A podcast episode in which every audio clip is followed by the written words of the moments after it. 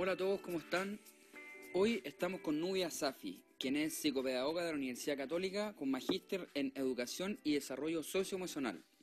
Bueno, hoy día eh, nos va a dar algunos consejos acerca de cómo sobrellevar el estrés en los estudios, sobre todo en este periodo de exámenes, tanto en la universidad como en el colegio. Pero antes de eso, nos hará una breve introducción. Yo trabajo con los adolescentes, los de colegio, de media, más lo universitario. ¿Y en qué tema trabajo? Más que nada en todo el tema que es organización y planificación eh, de lo académica de los estudios. ¿Mm? Pero, ¿usted cree que es igual de necesario eh, la psicopedagogía en la universidad?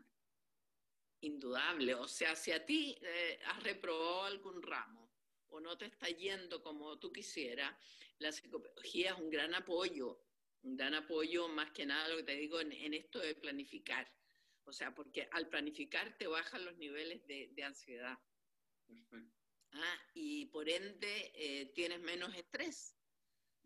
Entonces, si tú tienes una buena organización, puedes trabajar en forma eficiente y, así sentirte mucho mejor. Y ahora, últimamente, eh, usted que igual lleva una larga trayectoria en esto de la psicopedagogía, eh, ha visto cómo quizás el estrés en jóvenes se ha ido agravando, quizás por, por eh, la, la, irrupción de las redes sociales, de los nuevos medios digitales? Claro, porque si tú no tienes un buen control ¿ah? de tu ansiedad y el, el, poder como focalizarte en el área estudiantil, fácilmente te, te, te absorbe las redes sociales. Ahora, las redes sociales son tremendamente importantes para todo lo que significa el, ponerte al día en, tus materias, en tus cosas, si en algo fallaste en el colegio o en la universidad, pero si abusas de ella, eh, claro, es una adicción y eso eh, cuesta muchísimo detenerla. Y, y en su consulta, em, hay como casos, en, muchos casos en común que llegan principalmente por un tema específico eh, a, pedir apoyo eh, como psicopedagoga? Claro, o sea, en, el sentido de que muchos, por ejemplo, me dicen, mira, no estoy rindiendo como yo quisiera. Eh, ¿Sabes qué? Que tengo, tengo dos ramos atrasados y muchas veces se debe a que toman ocho ramos en un semestre. Entonces, el, hecho de tú tomar ocho ramos es lógico que te va a frustrar porque son demasiados ramos para un semestre.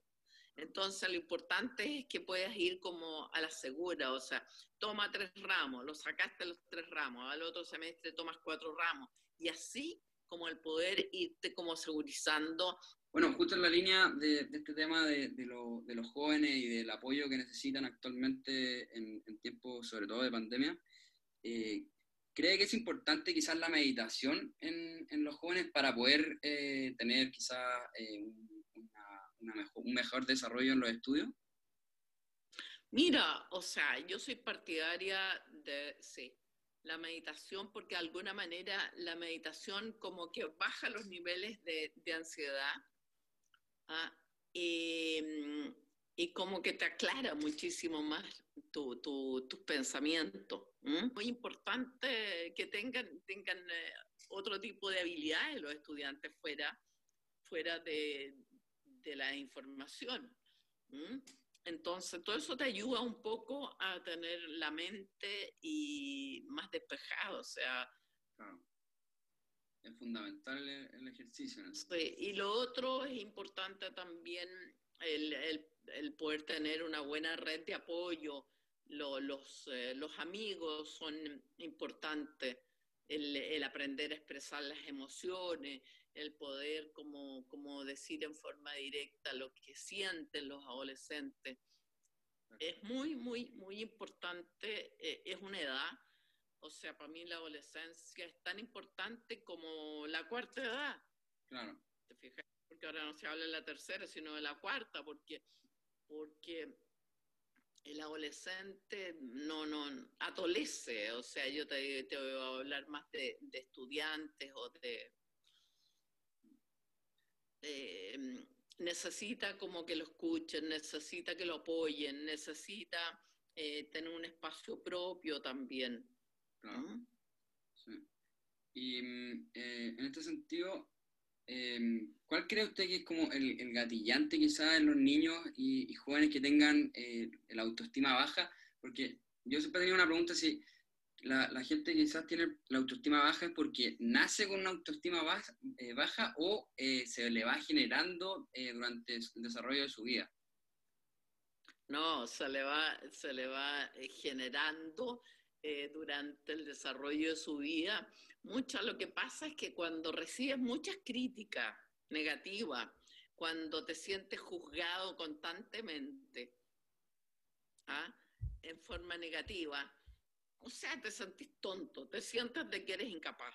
Y yo creo que en la vida uno tiene que ir adquiriendo muchísima seguridad y esta seguridad la vas, eh, eh, la vas adquiriendo y todos nos medimos muchísimo en forma intelectual. ¿Ah? Nos medimos mucho por, eh, te refuerzan de que eres una persona inteligente, que eres una persona que tienes una cara agradable, ¿cierto? Que socialmente eres capaz de vincularte con los otros, y etcétera, y etcétera. ¿ah? Entonces vas generando en ti un sentimiento de seguridad. O sea, fundamental la seguridad en uno mismo para, poder enfrentar eh, la, la carga académica también. Claro, claro, claro. Entonces, si, te, encuentras, te encuentras tonto, difícilmente vas a ser capaz de realizar una tarea porque te vas a sentir incapaz de, hacerla, de terminarla. Ah. Entonces, ahí está el apoyo de los profesores, ahí está el apoyo de los padres, de la familia, los hermanos, que te ayuden a, generar de que tú eres capaz de realizar las cosas. Ah. Y esa, esa idea de capacidad, eso te la da el medio. Entonces, por eso es importante.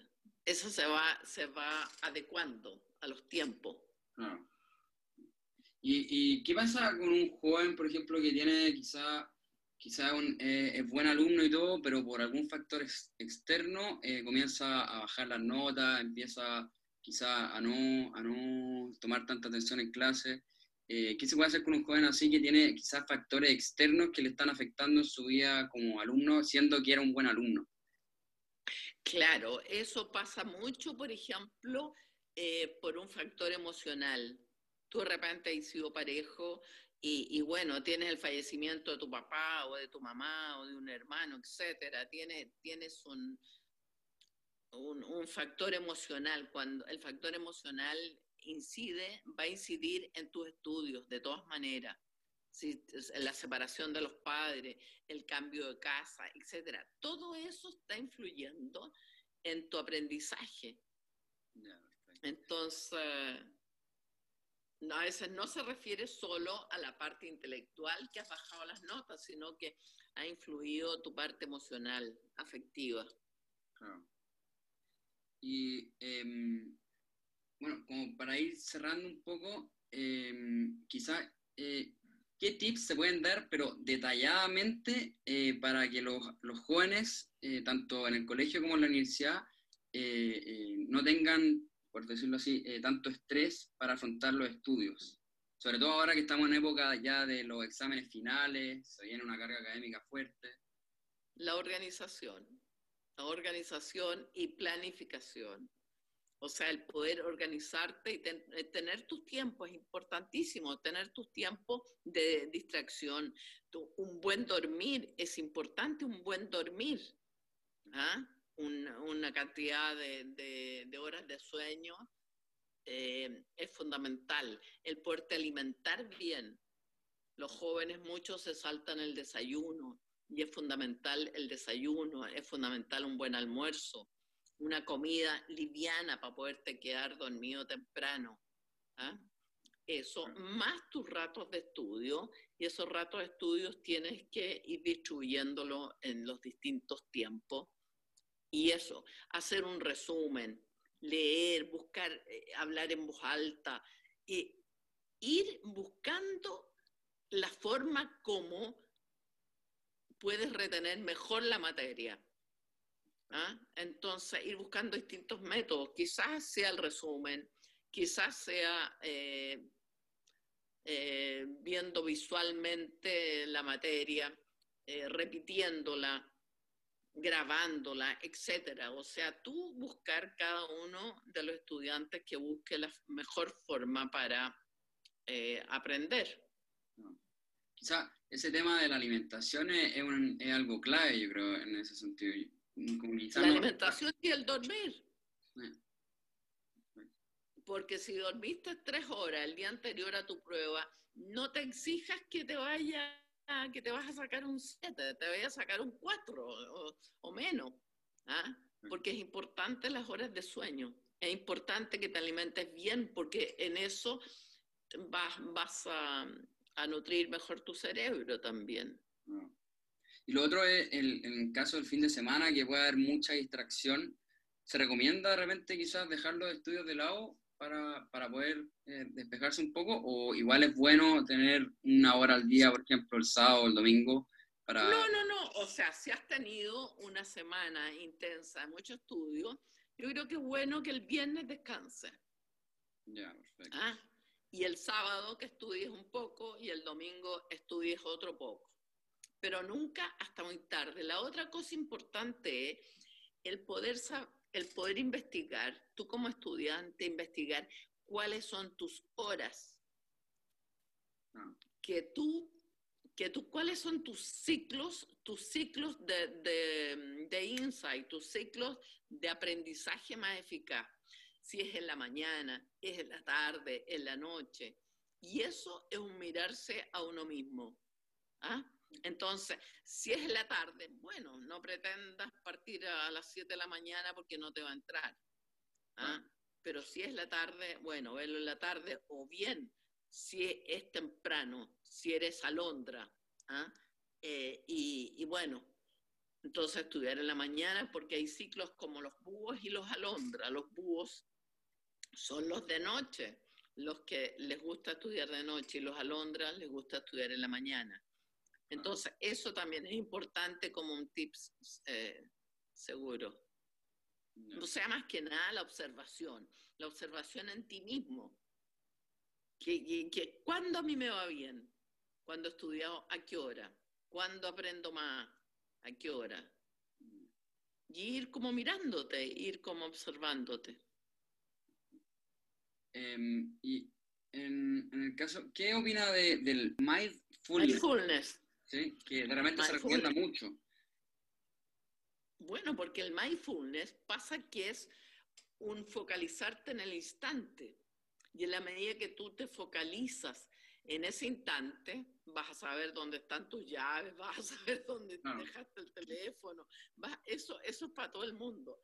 Y, el, y la focalización es, em, eh, con eso tú vas a saber eh, qué estás estudiando. Y eh, por último, eh, quería saber eh, qué técnicas quizá se puede hacer para que un joven busque su vocación, aparte quizás de lo que me dijo anteriormente, de, poder ir a un bachillerato o un preuniversitario, quizás buscar, porque realmente es difícil porque uno le pregunta a un joven que está medio perdido en el tema de la vocación, qué quiere estudiar y te va a decir, no sé, quizás quiere ser deportista, pero, pero no es algo factible en el papel. Entonces, ¿qué, qué se puede hacer con un joven en ese sentido? Que está, que está desubicado, eh, eh, que no sabe qué estudiar. Ah.